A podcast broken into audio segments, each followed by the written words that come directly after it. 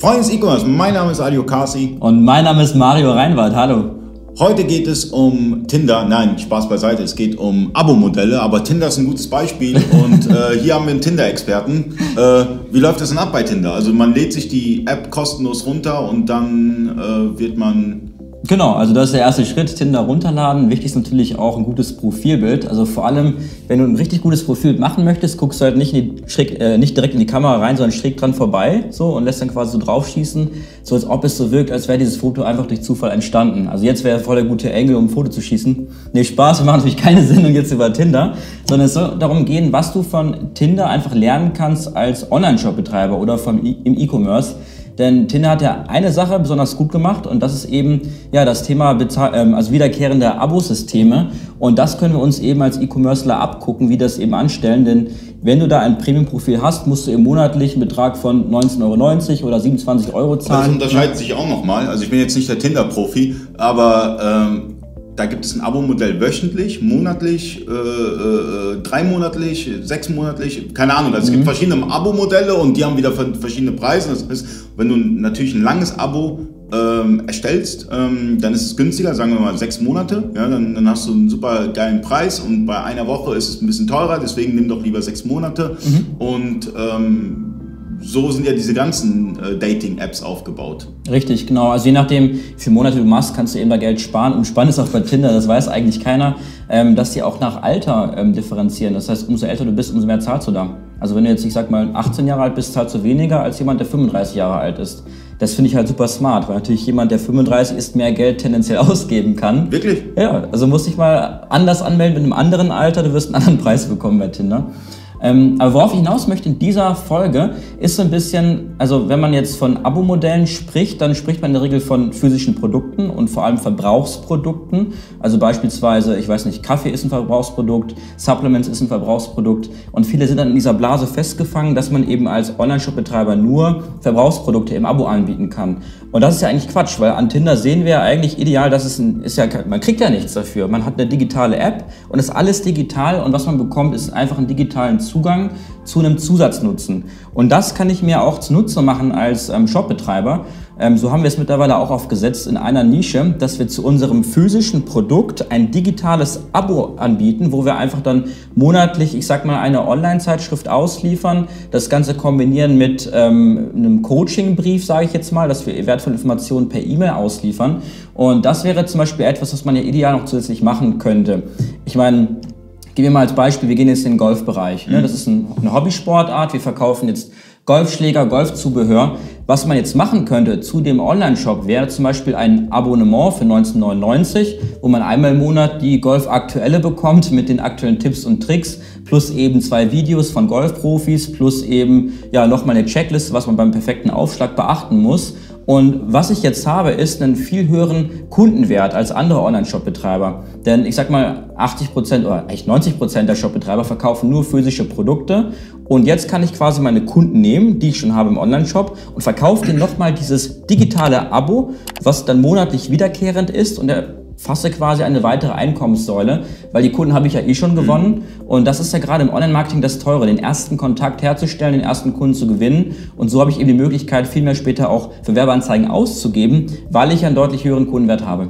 Ich denke eher, das Problem das ist einmal die technische Seite und mhm. einmal die rechtliche Seite, gerade bei Abo-Modellen. Das heißt, mhm. du musst erstmal technisch einen Online-Shop haben, der ein Plugin hat für Abo-Modelle oder es schon integriert hat im Shop-System. Mhm. Ja, zum einen.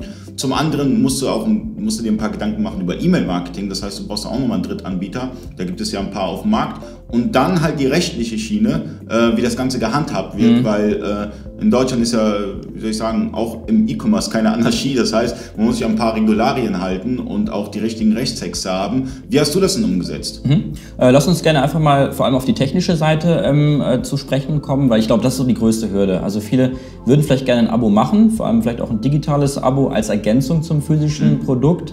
Ähm, da gibt es verschiedene Möglichkeiten. Also einmal klar, ich kann bei Amazon zum Beispiel, gibt es ja die Möglichkeit, ein Abo anzubieten. Äh, ob da auch digitale Abos möglich sind, haben wir jetzt bisher noch nicht gemacht. Ähm, wir machen jetzt im Falle von einem digitalen Abo alles über Digistore24. Das ist ein Zahlungsanbieter, der mhm. genau auf so digitale Sachen spezialisiert ist. Und wenn ich jetzt zum Beispiel ein physisches Abo anbieten möchte, dann kann ich zum Beispiel das Ganze auch mit Shopify ähm, realisieren. Da gibt es ein, zwei ähm, Shopify-Apps, womit man das eben sehr einfach auch darstellen kann. Und damit kannst du dann eben schon starten, dein erstes ähm, Abo aufzubauen. Und wie gesagt, es gibt ähm, eben nicht nur die Möglichkeit, ein physisches Abo anzubieten, sondern eben auch ein digitales Abo und das Ganze eben zu kombinieren. Und das sehe ich jetzt aktuell also im amerikanischen Markt ist das gang und gäbe, ja. dass man das macht. Aber im deutschen Markt sehe ich das halt überhaupt noch nicht. Und die Technik ist die Technik, Die klar. Technik, also du hast ja das eine, jetzt, jetzt haben wir mal ein Shop-System, Shopify, mhm. äh, wo die Grundlage vorhanden ist, mhm. wo du dann mit ein paar äh, Add-ons oder wie auch immer äh, ein Abo-Modell aufbauen kannst. Aber dann haben wir die nächste Hürde. Du kannst ja nicht einfach einen plumpen Newsletter rausschicken, sondern mhm. es muss ein intelligenter Newsletter sein. Mhm. Sprich, äh, denn letztendlich musst du ja eine E-Mail schicken, beispielsweise, der Kunde ist kurz vorm Kaufabbruch. Mhm. Und da gibt es ja Möglichkeiten, der Kunde bekommt eine E-Mail so, hey, oder, oder ein Pop-up oder wie auch immer, hey, äh, du hast jetzt nicht bestellt, äh, woran liegt es? Oder willst du nicht lieber das bestellen? Oder das Produkt gibt es nochmal 5% günstiger? Oder wenn er was bestellt hat, soll er vielleicht noch Cross-Selling bekommen oder Upselling oder wie auch immer. Um das Ganze aufzubauen, brauchst du ja brauchst du eine Intelligenz hinter. Mhm. Ähm, gutes, wichtiges Thema, weil vor allem, gerade wenn du jetzt einen Online-Shop aufsetzt, du möchtest ja dann auch nur äh, gewissen Kundensegmenten dann eine E-Mail zuschicken. Es macht ja keinen Sinn, wenn der jetzt zum Beispiel alles schon gekauft hat von dir, also sowohl physische Produkte als auch das digitale Abo, dem dann nochmal irgendwie eine Newsletter-Kampagne zu schicken. Vor allem ganz, ganz schlimm, ganz großer Fehler, dann irgendwie 50% Rabatt zu Weihnachten an alle Kunden rauszuschicken, die eh schon gekauft haben. Also das ist natürlich auch tödlich, vor allem ja. wenn die den Tag vorher noch bestellt haben zum vollen Preis. Ja. Ähm, also da habe ich schon ganz böse Geschichten erlebt, dass du dann mehrere ähm, Stornos einfach hast, weil die sich sagen, ja, warum habe ich jetzt einen vollen Preis bezahlt, wenn es jetzt zu Weihnachten nur die Hälfte kostet. Und da musst du natürlich hingehen und ich sag mal mit smartem E-Mail-Marketing arbeiten. Ähm, wir arbeiten da mit Active Campaign zusammen. Active Campaign ist ein tag-basiertes E-Mail-Marketing. Das heißt, man kann sich das, ich kläre das immer ganz gerne mit Post-its, dass quasi jeder Kunde einen Post auf die Stirn bekommt, patsch, ja, hat schon das und das gekauft und anhand dieser Post-its kann ich dann gezielt eine E-Mail-Marketing-Strategie ausarbeiten. Das heißt, ein Kunde, der schon gekauft hat, bekommt natürlich nicht die gleichen E-Mails wie ein Kunde, der noch nicht gekauft hat oder ein gewisses Produkt noch nicht gekauft hat. Aber wie machst du das beispielsweise bei, ähm, wenn du merkst, der Kunde hat was in den Warenkorb gelegt, aber mhm. ähm, geht nicht zum Checkout? Ja. Oder, oder, überlegt sich das, das merkst du ja an, anhand der, ähm, der Zeiten. Das, kann man ja, das Ganze kann man ja tracken. Ähm, Gibt es da Möglichkeiten irgendwie mit einem Pop-up oder so? Nutzt du irgendwelche Möglichkeiten in dem mhm. Sinne? Ja, ich finde, Pop-ups ist natürlich eine schwierige Sache, gerade wenn du auf Google AdWords und Facebook Werbung schaltest. Ähm, offiziell ist ja ein Exit-Intent-Pop-up erlaubt. Das sind die Pop-ups, die du quasi ähm, innerhalb eines Webbrowsers mit einem X wieder wegklicken kannst. Aber auch ich verzichte eigentlich eher drauf, weil ähm, obwohl es jetzt erlaubt ist, ist es halt nicht so gern gesehen von Facebook. Also alles, was irgendwie eine Störung irgendwie mit sich bringt, mögen die nicht so gerne. Mhm. Und ich sehe das immer so ein bisschen wie so ein Beziehungskonto, auf das man einzahlen kann. Ich sag mal, umso mehr man sich solche Sachen erlaubt, umso besser muss dann wiederum, ich sag mal, das Angebot sein. Und deswegen lasse ich sowas lieber sein, um mein Beziehungskonto hochzuhalten bei Facebook. Und ähm, genau, was mache ich da bei Warenkorb-Abbrechern? Ich glaube, da können wir vielleicht nochmal ausgiebig eine eigene Folge machen, aber so. Nächste Woche. Genau, nächste Woche dann. Ähm, dann spreche ich das nicht weiter an, weil das ist nochmal ein ganz, ganz eigenes Thema. Also gerade Warenkorbabbrecher ist ja eines der größten Pains im Onlinehandel, wenn man einen Online-Shop hat. Da geht so viel Geld flöten.